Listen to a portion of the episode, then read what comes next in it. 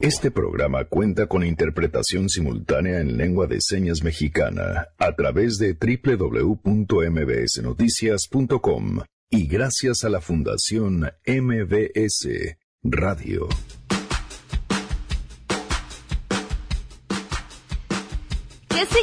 Significa, qué implicaciones tiene el anuncio de ayer sobre la baja en la calificación y por otro lado sobre la baja en la perspectiva de la agencia Moody's? Vamos a hablar de esto más adelante.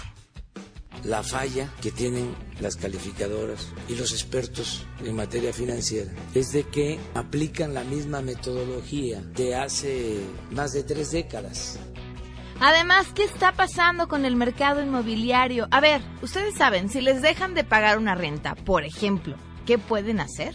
Esa y otras preguntas que tendremos en una mesa que no se pueden perder.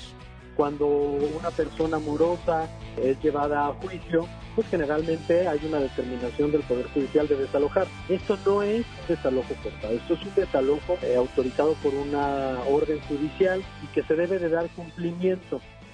Tenemos buenas noticias y más. Quédense, así arrancamos a todo terreno. MBS Radio presenta A Todo Terreno con Pamela Cerdeira.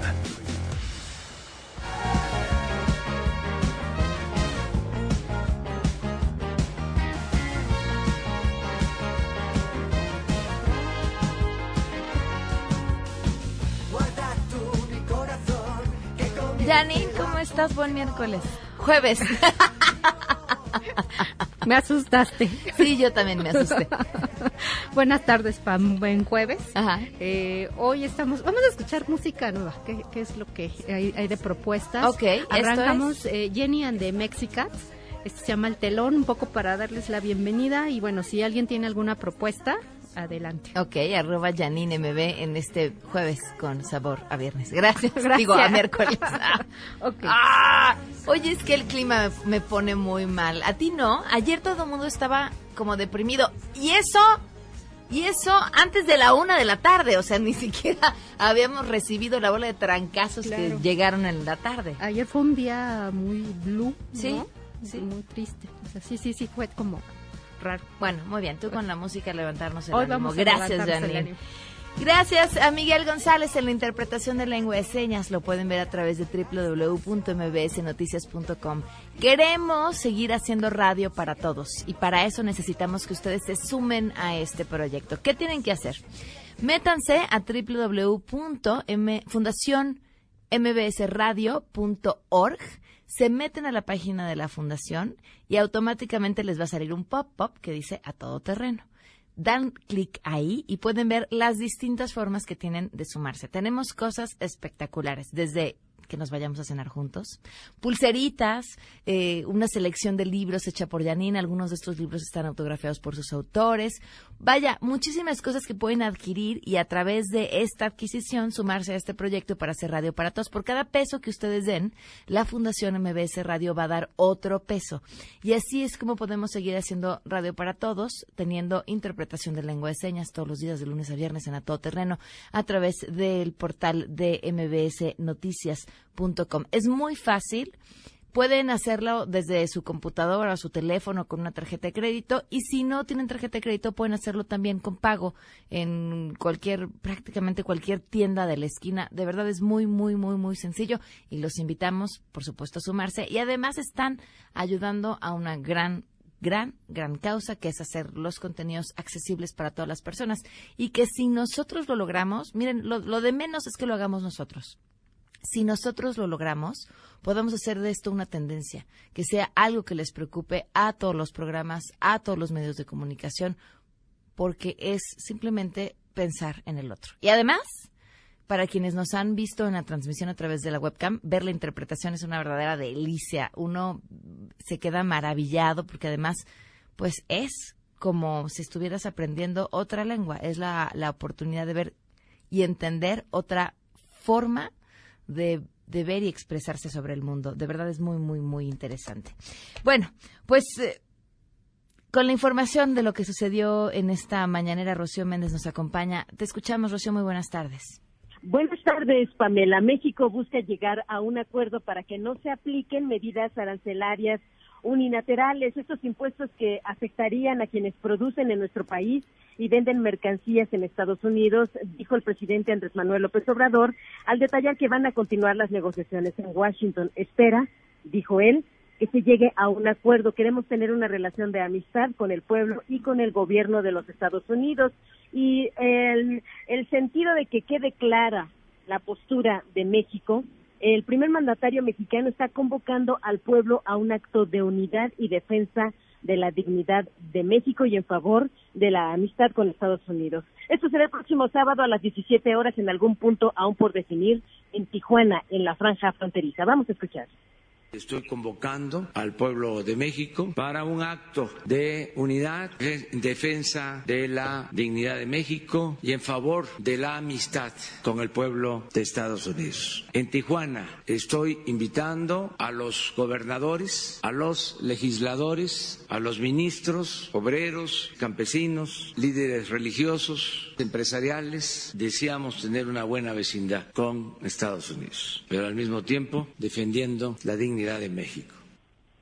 Sin embargo, Pamela, el presidente López Obrador destacó que ante un escenario comercial distinto a partir del próximo lunes, cuando operarían las amenazas de Donald Trump, él señaló que nuestro país tiene opciones como ampliar sus mercados o incluso acudir a instancias legales, pero insistió que no habrá amenazas ni balandronadas de su parte, sino mucha responsabilidad y aclaró que en territorio mexicano se tiene que aplicar la ley. Escuchemos es que no se puede permitir que transiten por nuestro territorio de manera ilegal. Tenemos que aplicar las leyes sin violar los derechos humanos, acompañamientos para dar opciones de trabajo en nuestro país y acompañamiento de regreso a sus países de origen. Evitar la migración ilegal debe saberse en esos migrantes vienen niños, miles de niños sin padres. Es una crisis profunda, humanitaria no se puede atender cerrando fronteras. Pamela, el reporte del momento.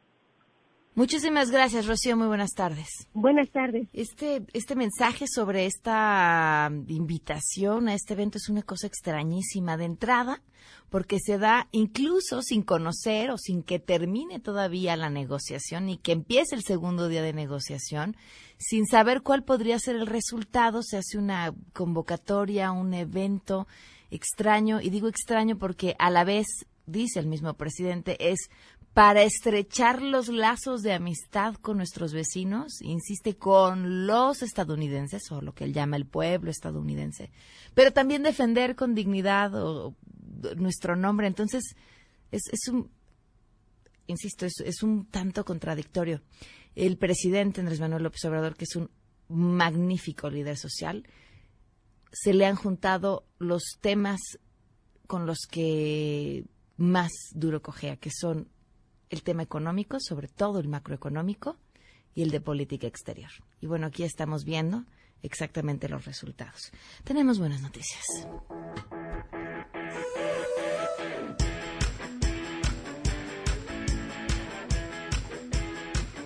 Ernestina Álvarez, compártenos las buenas noticias de este jueves. Así es, Pamela, buenas tardes para ti, para el auditorio. Pues a partir de este miércoles, los padres de familia que tengan a hijos diagnosticados con algún tipo de cáncer podrán solicitar licencias laborales de hasta 364 días y contarán con un subsidio del gobierno. Las licencias se van a hacer efectivas para los trabajadores que estén afiliados al IMSS o al ISTE, de acuerdo con las reformas a la Ley Federal del Trabajo que fueron publicadas en el Diario Oficial de la Federación.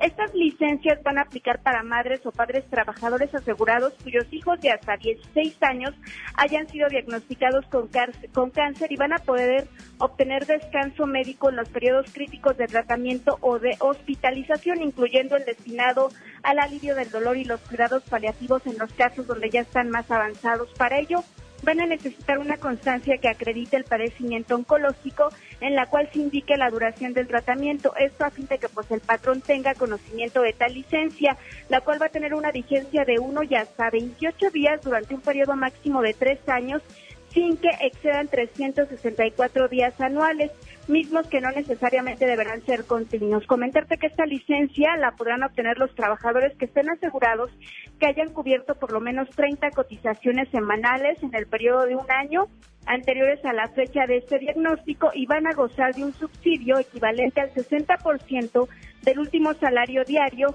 que cotizaron registrados ante su patrón. Pamela, hasta aquí el reporte. Muchísimas gracias, muy buenas tardes. Buena tarde. Pues sí, es un, miren, y es una buena noticia que nadie querría cobrar, pero que para quienes saben lo que es tener un familiar y en este caso todavía más doloroso, un hijo con esta enfermedad, vaya, es, pues sí, es una buena noticia. 12 con 12, vamos a una pausa y volvemos. En unos momentos, en A Todo Terreno tenemos una mesa sobre la situación inmobiliaria buenísima. ¿Qué opinas del acto de unidad, de defensa de la dignidad de México y de la amistad con Estados Unidos que está convocando el presidente para el próximo sábado en la ciudad de Tijuana? Que esto no sirva para nada, que López Obrador se ponga a negociar con Trump sobre los inmigrantes y que deje de estar pasando tanto inmigrante. Pues ya, aunque sean unas patadas de ahogado, que se le va a hacer algo así como la cabalgata en la frontera que hacían los gobernadores y de ambos países que hacían una especie de caravana. Bueno, pues ya veremos algo así ahora en Tijuana. La mejor muestra de dignidad para México es consumir lo que el país produce. De esta manera podríamos en algún momento aspirar a ser autosuficientes y no dependerle de la economía de otro país. Eh, sin embargo, quien empezó a invitar a los centroamericanos fue el presidente y ahora esto nos está ocasionando problemas que nadie, nadie se dio cuenta de eso. Regresamos a todo terreno. A todo terreno con Pamela Cerdeira. Continuamos.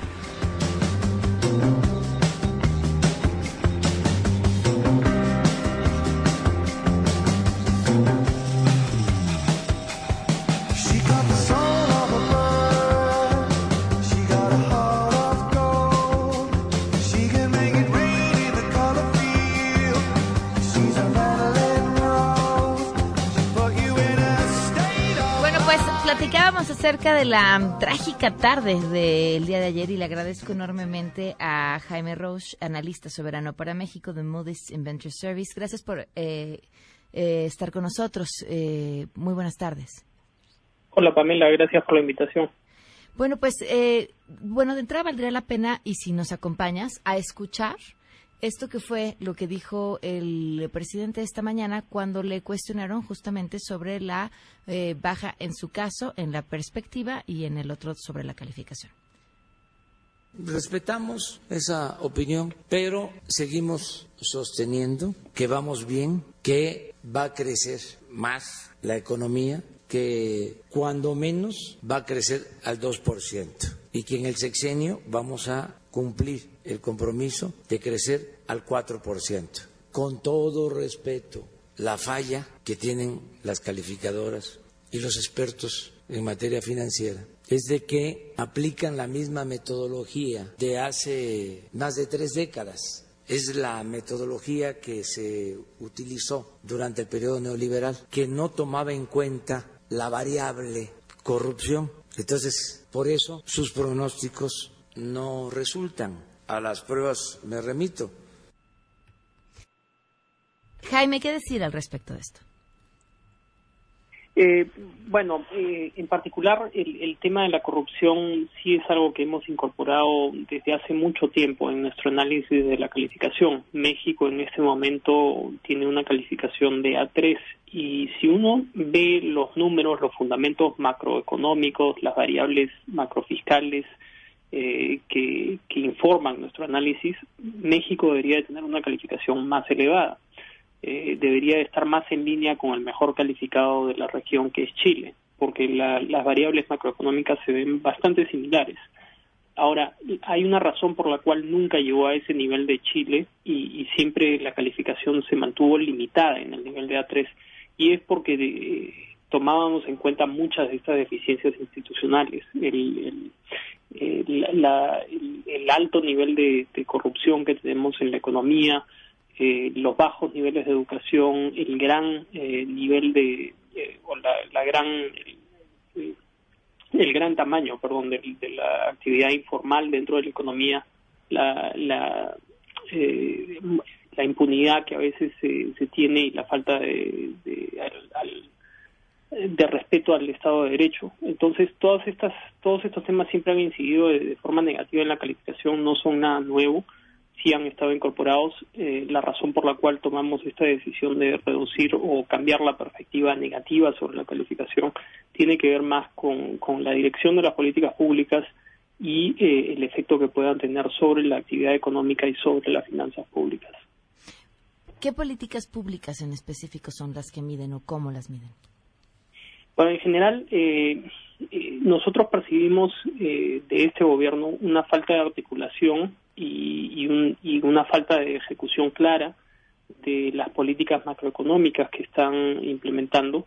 Y creemos que esto está erosionando la credibilidad del programa económico y la credibilidad del gobierno para con los inversionistas financieros extranjeros e incluso los agentes económicos domésticos, el sector privado.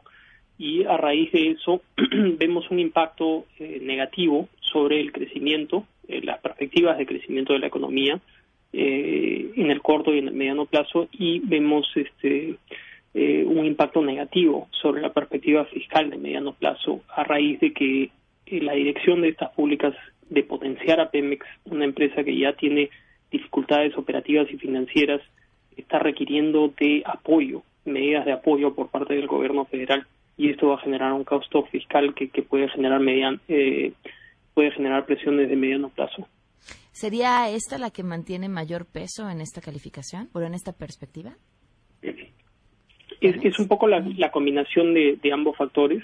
Eh, no hemos degradado la calificación por el momento por el hecho de que queremos estudiar cuál es el impacto eh, cuantificable sobre eh, las variables macroeconómicas. Por el momento hemos visto un, impacto donde vemos una relación más que nada con, con la, eh, la variable de lo que es este, la inversión privada y que esto esta, estos mensajes mixtos que da el, gobierno que no es muy claro, no es muy eh, no es muy eficiente en cómo comunica su, su política macroeconómica, está teniendo un, un efecto eh, negativo sobre eh, la, inversión privada y el desempeño macroeconómico.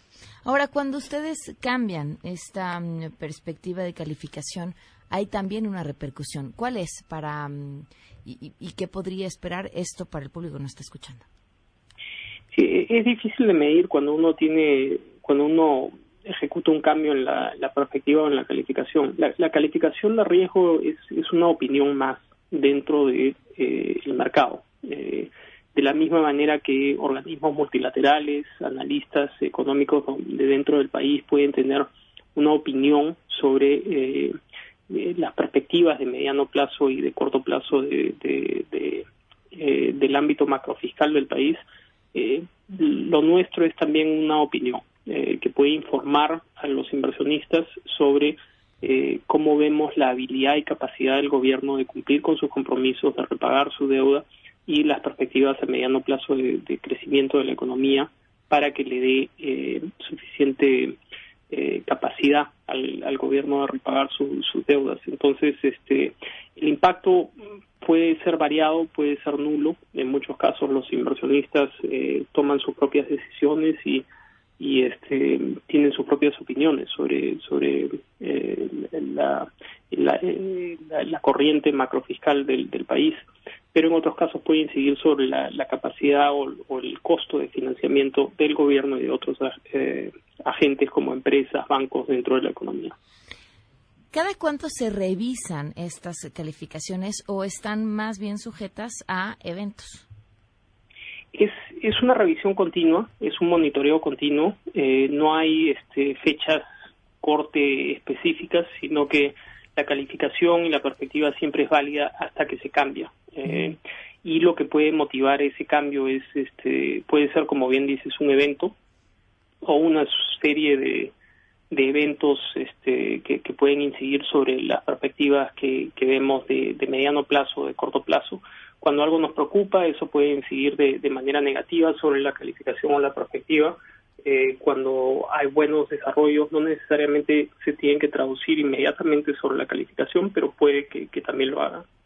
Jaime, nos decías, la corrupción sí se mide y se ha estado midiendo durante mucho tiempo porque es una de las variables que se toma en cuenta a la hora de decir la calificación eh, de un país. Ahora, ¿cómo, ¿cómo se toma en cuenta esa variable? O más bien sería, ¿cómo se mide? Sí, es difícil de medir porque es, es un tema bastante cualitativo. Siempre es una apreciación cualitativa, pero va dentro de, lo que nosotros llamamos el marcor, el, el, factor de de lo que es el marco de la fortaleza institucional. Para calificar a un, a un país, eh, por supuesto, se tiene que considerar la fortaleza económica del país, la fortaleza fiscal del país, pero también estos, estos temas de, fortaleza institucional, al igual que la susceptibilidad que tiene el país a, choques o a eventos de riesgo. Eh, aquí es, es una apreciación, como te digo, cualitativa, un poco subjetiva, pero que no es ningún secreto que, que México siempre ha estado bastante rezagado con, con respecto a los otros países eh, emergentes eh, o, u otros países en desarrollo en, en, el ámbito de lo que es este, la corrupción, eh, no, el respeto al Estado de Derecho, etcétera. Eh, hay indicadores, por ejemplo, del Banco Mundial que, que tratan de, de, de, dar un análisis comparativo, pero nuevamente también se basa en, en opiniones, en, en sondeos, etcétera. Muy bien. Jaime, ¿algo que te parezca importante agregar sobre este tema? Eh, en general, eh, lo, lo, que vemos es que el, el, manejo de políticas públicas ha cambiado.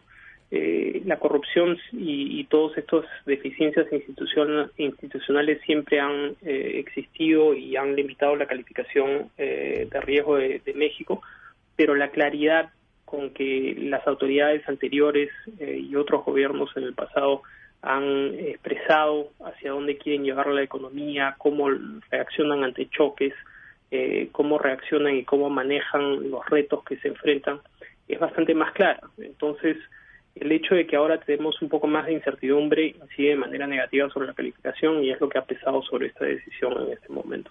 Muy bien, muchísimas gracias, Jaime. Gracias, Pamela. Hasta luego, muy buenas tardes. Es Jaime Roche, analista soberano para México, The Moody's Inverter Service. Ahora, en otros temas. Oigan, vamos a hablar acerca de salud. Han subido últimamente de peso y no saben por qué si ya se hicieron de todos. A todo el mundo nos ha pasado y es común y muchas veces las razones no son únicamente la dieta o el ejercicio, sino una deficiencia en el organismo. Durante los últimos 15 años se han hecho innumerables estudios que demuestran que uno de los factores a los problemas de obesidad en el mundo tiene que ver con la deficiencia de vitamina D. Seguramente han escuchado ya hablar y seguramente aquí de esta vitamina porque es la que se obtiene al exponerse al sol, pero déjenme decirles que no se produce de manera adecuada si cuando se exponen al sol están usando bloqueador, cosa que pues evidentemente hay que usar bloqueador, lo que es recomendable para evitar el cáncer de piel. Bueno, pues retomando, resulta que los científicos han descubierto que esta vitamina en una persona promedio está presente en una cantidad apenas detectable. Nada más échenle cuentas. Los científicos han encontrado en 100 unidades, que es lo que se mide. Sin embargo, para que una persona pueda decir que no tiene eh, deficiencia de vitamina D, necesita alrededor de 4.000 unidades. La diferencia es enorme. Así que para esto hay soluciones como suplementarse, que consiste en que su médico les pueda recomendar una dosis de vitamina D todos los días y así tener todos los beneficios de la vitamina D, que entre ellos se encuentra la prevención de la obesidad, así como huesos fuertes, la prevención de la diabetes, el cáncer de mama y una función pulmonar y cardiovascular impecable.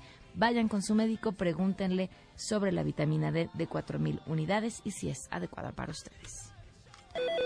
Bueno. ¿Qué pasó, Rey? Hoy te veo, ¿cierto? Ah, te me habías olvidado, Sol. Es que me salió un bomberazo. ¿Cómo crees, Rey? Siempre me haces lo mismo. Pero bueno, tú te lo pierdes. Nadie le cancela al sol. Deberías saberlo, ¿eh? Si nunca tienes tiempo para tomar el sol, tal vez tus niveles de vitamina D3 son deficientes. Pregúntale a tu médico por la vitamina D3, la vitamina más completa en el mundo de las vitaminas. Productos Medix. Permiso de publicidad 1833 b 1700 Consulta a tu médico.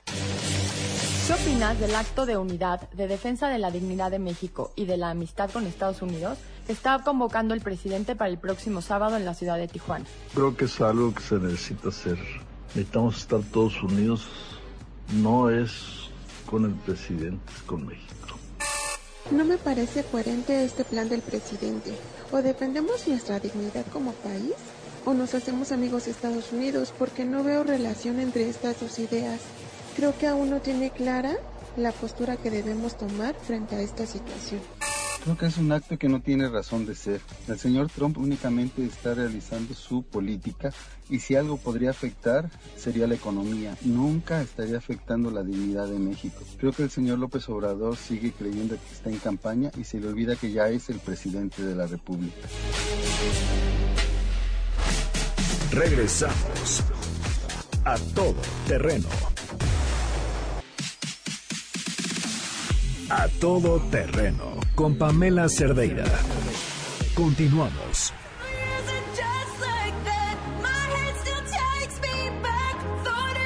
La semana pasada, con todo este ajetreo de esta ley que después se modificó porque estaba sujeta a interpretación y que puso a todo el mundo con los pelos de punta, porque parecía indicar, o una de las interpretaciones que podía dársele es que si tú tenías un bien inmueble en renta y tu inquilino dejaba de pagarte, pues no iba a haber manera de que lo desalojaras. Y si lo desalojabas, estabas además obligado a conseguirle otro lugar y resarcirle el daño moral del desalojo y demás.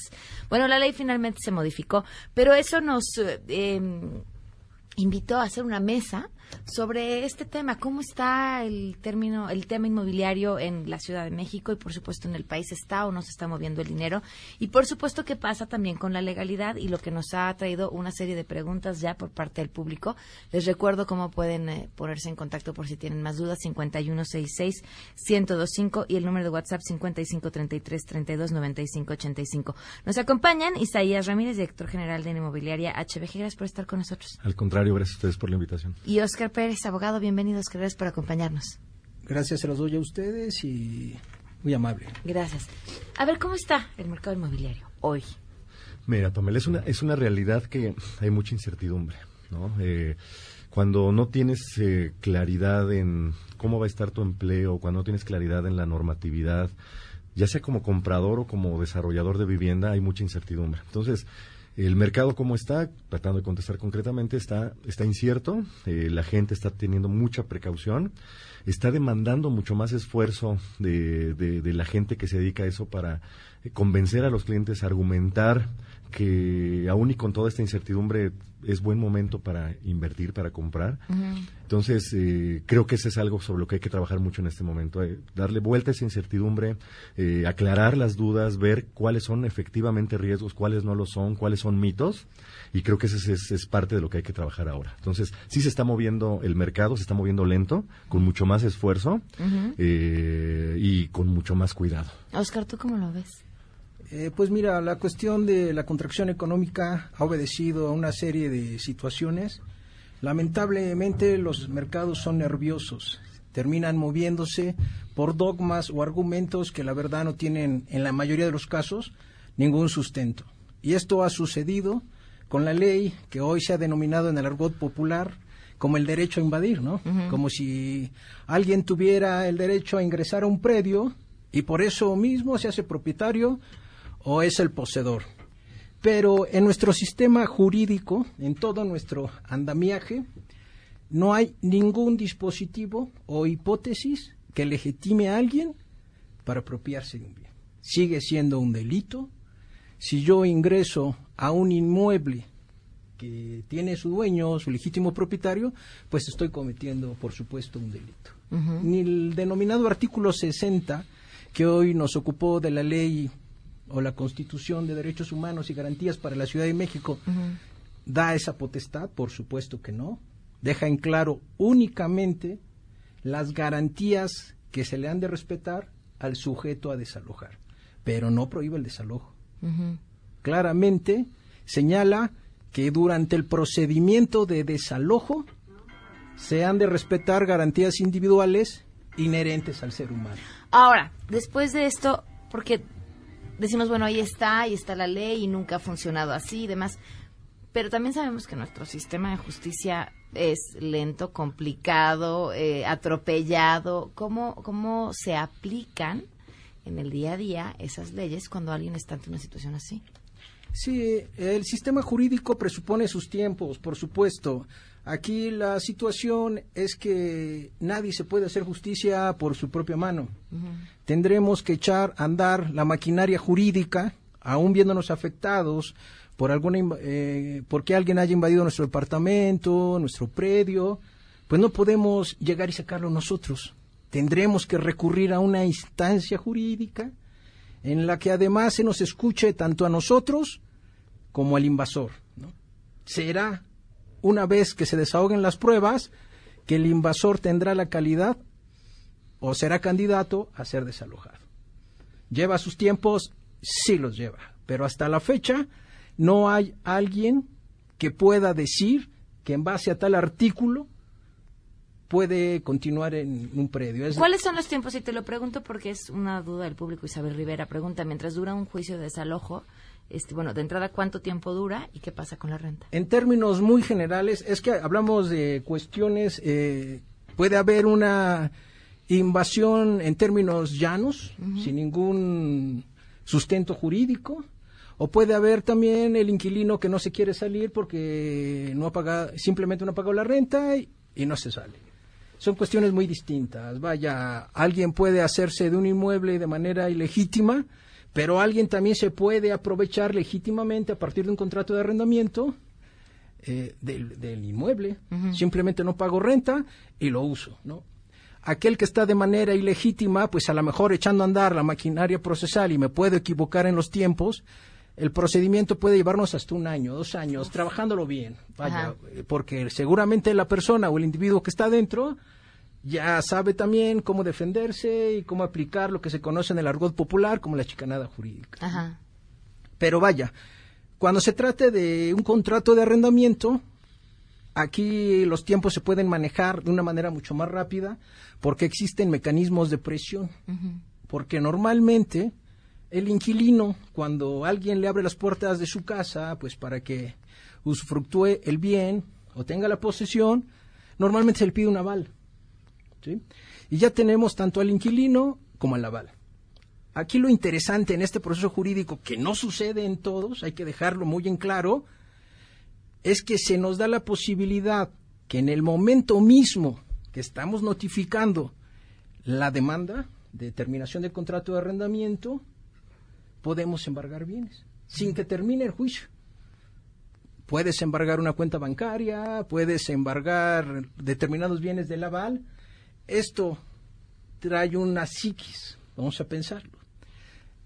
El aval al verse embargado, o el mismo inquilino, y sobre todo a lo mejor sin poder efectuar trámites bancarios, termina entregándote el bien.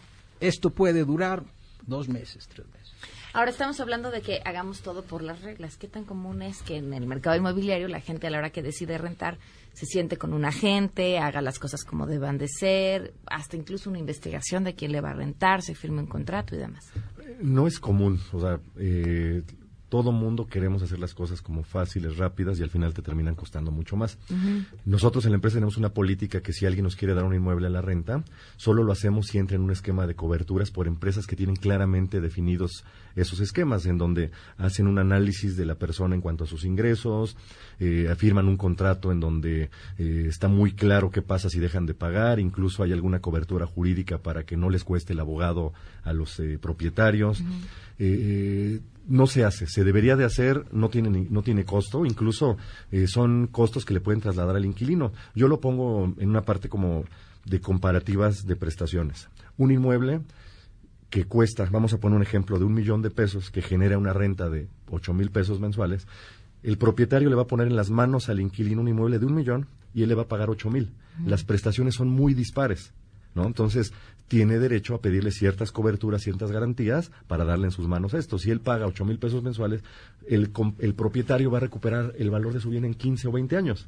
¿no? Entonces eso es bien interesante y creo que debemos hacerlo entender en el mercado de los del arrendamiento, que los la gente que quiere entrar a una propiedad que por el momento no tiene posibilidad de comprarla, tiene que saber que tiene que cumplir, tiene que saber el riesgo y la, la, eh, la inversión que le pone en sus manos el propietario para esto, pero no se hace, o sea, que generalmente lo se hace más de persona a persona, no firman a veces contrato, oye, métete, ¿no? Este, y no es no es nada sencillo. El riesgo de una renta no necesariamente es que se salgan, ¿no? A lo mejor eh, que no me paguen la renta o que me dañen el inmueble. Hay muchos riesgos inherentes a la- al darle la posesión al, al inquilino. Entonces, que, ¿Cómo? Además de que se salgan, o digo, que no se salgan o que no te paguen o no, que lo dañen. que dañen el inmueble o incluso que hagan mal uso de él. Existe ahora la, la, Ley de extinción la ley de extinción de dominio, en donde si hacen algún ilícito en el inmueble, pues puede estar, hasta estar en riesgo.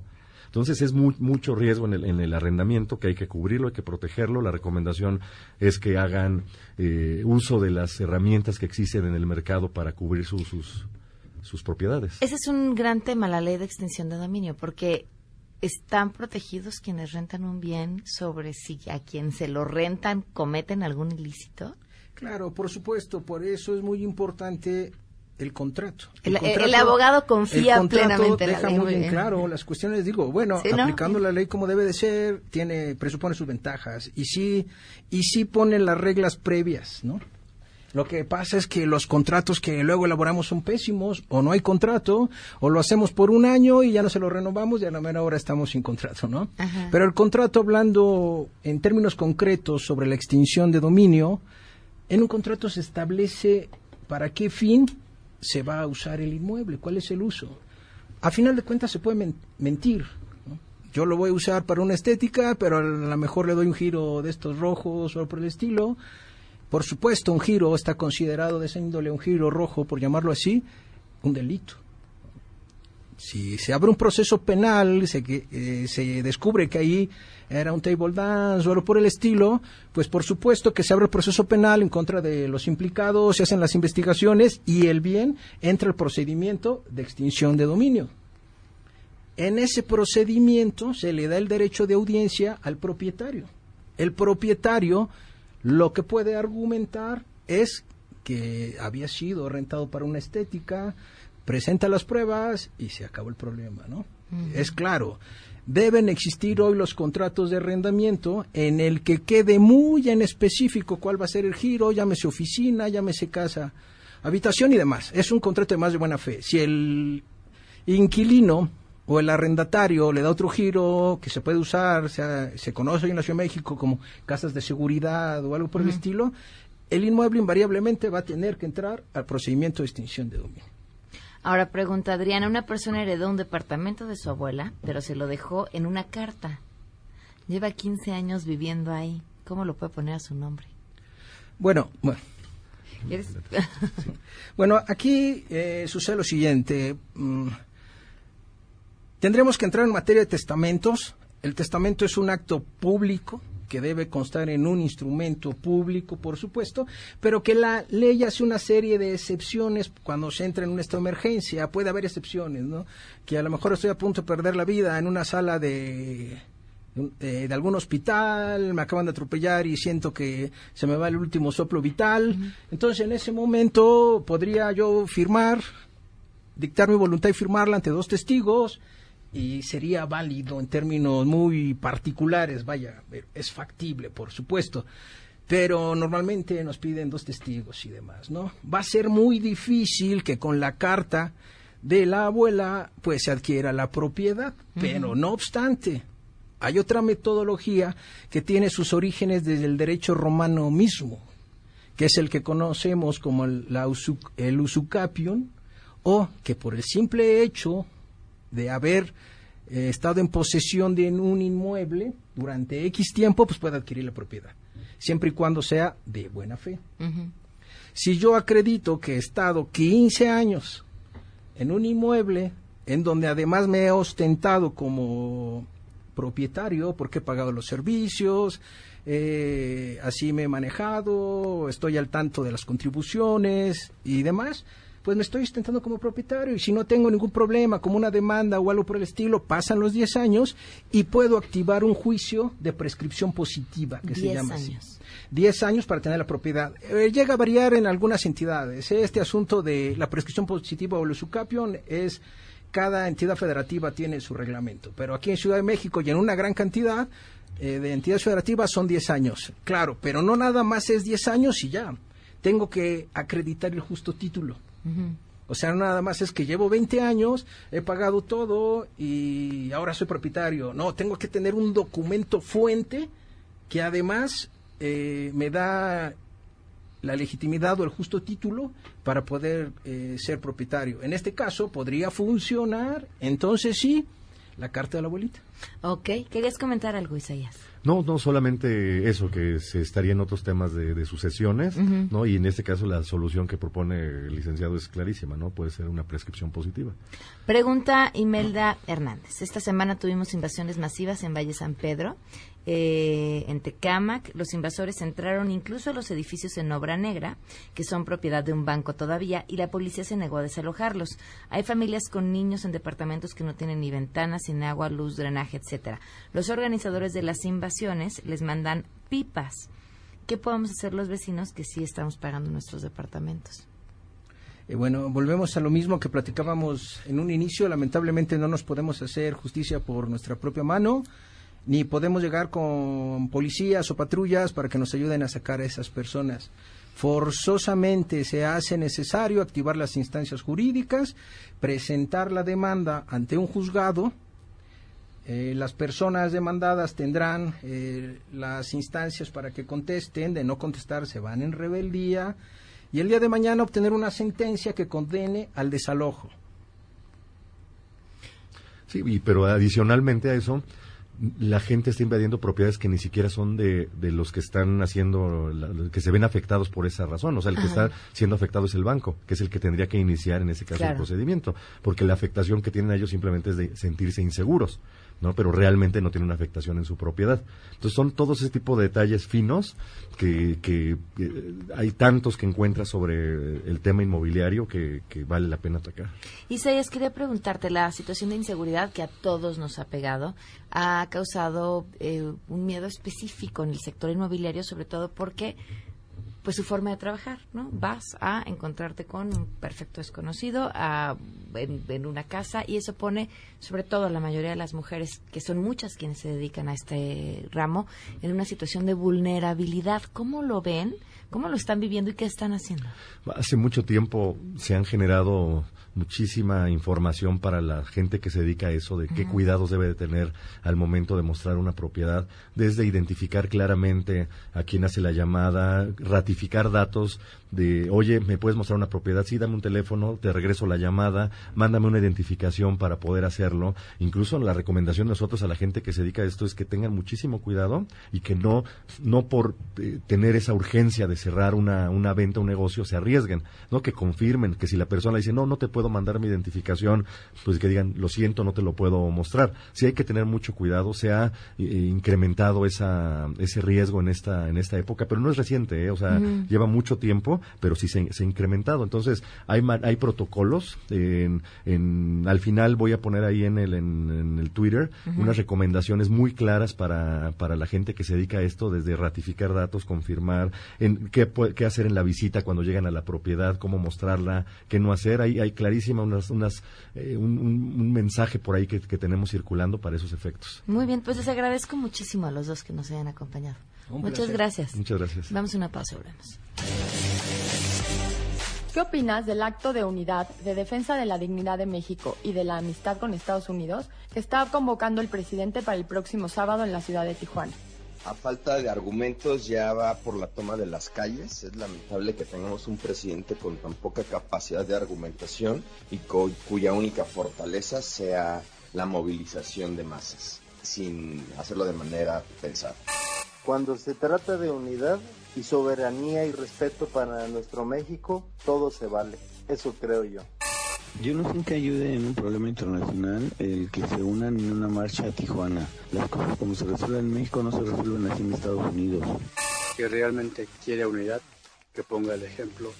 Yo creo que no tiene ni idea de qué se trata. No va a ser forma de presionar a Trump, no está en México, no va a manejar a los Estados Unidos y en realidad Trump va a aplicar aranceles, nos va a fastidiar solo porque no tiene ni idea de qué se trata. Regresamos a todo terreno. Bueno, ¿Qué pasó, Rey? ¿Nos vamos a ver hoy? es que mira, sí quería, pero me acaban de atorar en la chamba. ¿Cómo? Siempre me haces lo mismo, Rey. Nadie le cancela al sol. Deberías saberlo. Si nunca tienes tiempo para tomar el sol, tal vez tus niveles de vitamina D3 son deficientes. Pregúntale a tu médico por la vitamina D3, la vitamina más completa en el mundo de las vitaminas. Productos Medix. Permiso de publicidad 1833-00201B1702. Consulta a tu médico. La reforma educativa aprobada por el Senado reconoce el papel fundamental de las maestras y los maestros y su contribución al avance de nuestro país. Ahora tendrán derecho a un sistema integral de formación, capacitación y actualización. Se fortalecen las instituciones de formación docente y las escuelas normales. Así, refrendamos nuestro compromiso de servir. Sexagésima cuarta legislatura. Senado de la República. Cercanía y resultados. México en tus oídos. ¿Qué tienen en común la barbacoa y la cochinita pibil? Conoceremos las técnicas de cocciones bajo tierra que datan de la época prehispánica con la chef Lula Martín del Campo. Platicaremos sobre la labor de los peritos intérpretes en lenguas indígenas en los procesos judiciales. Y en la música bailaremos al ritmo de Jaguarú. Síguenos en nuestras redes sociales como La Hora Nacional Oficial. Domingo 9 de junio a las 10 de la noche con Patti Velasco y Pepe Campa. Esta es una producción de RTC de la Secretaría de Gobernación. Gobierno de México. A todo terreno con Pamela Cerdeira. Continuamos.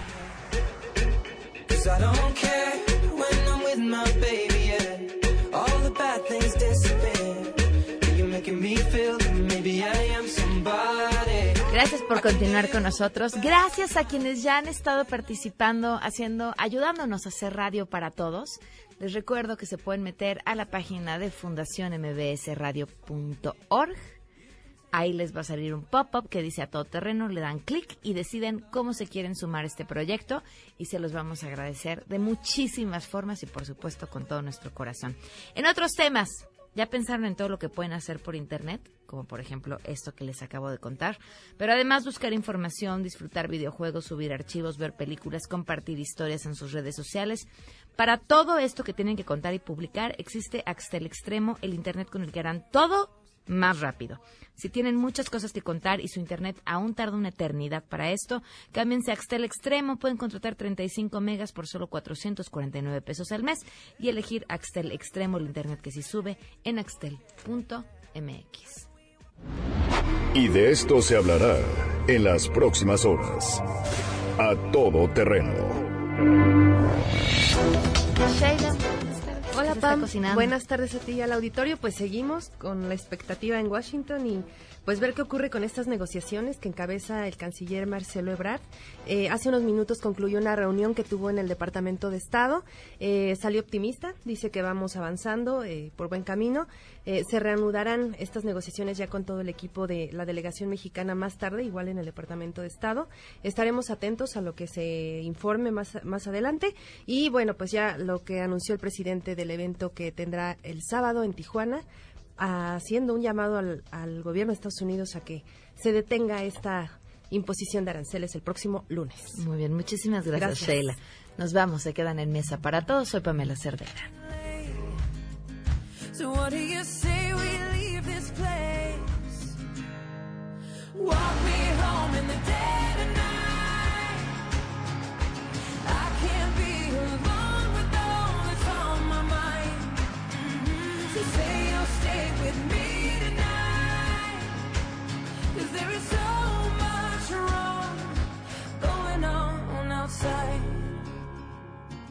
MBS Radio presentó A Todo Terreno con Pamela Cerdeira, donde la noticia eres tú.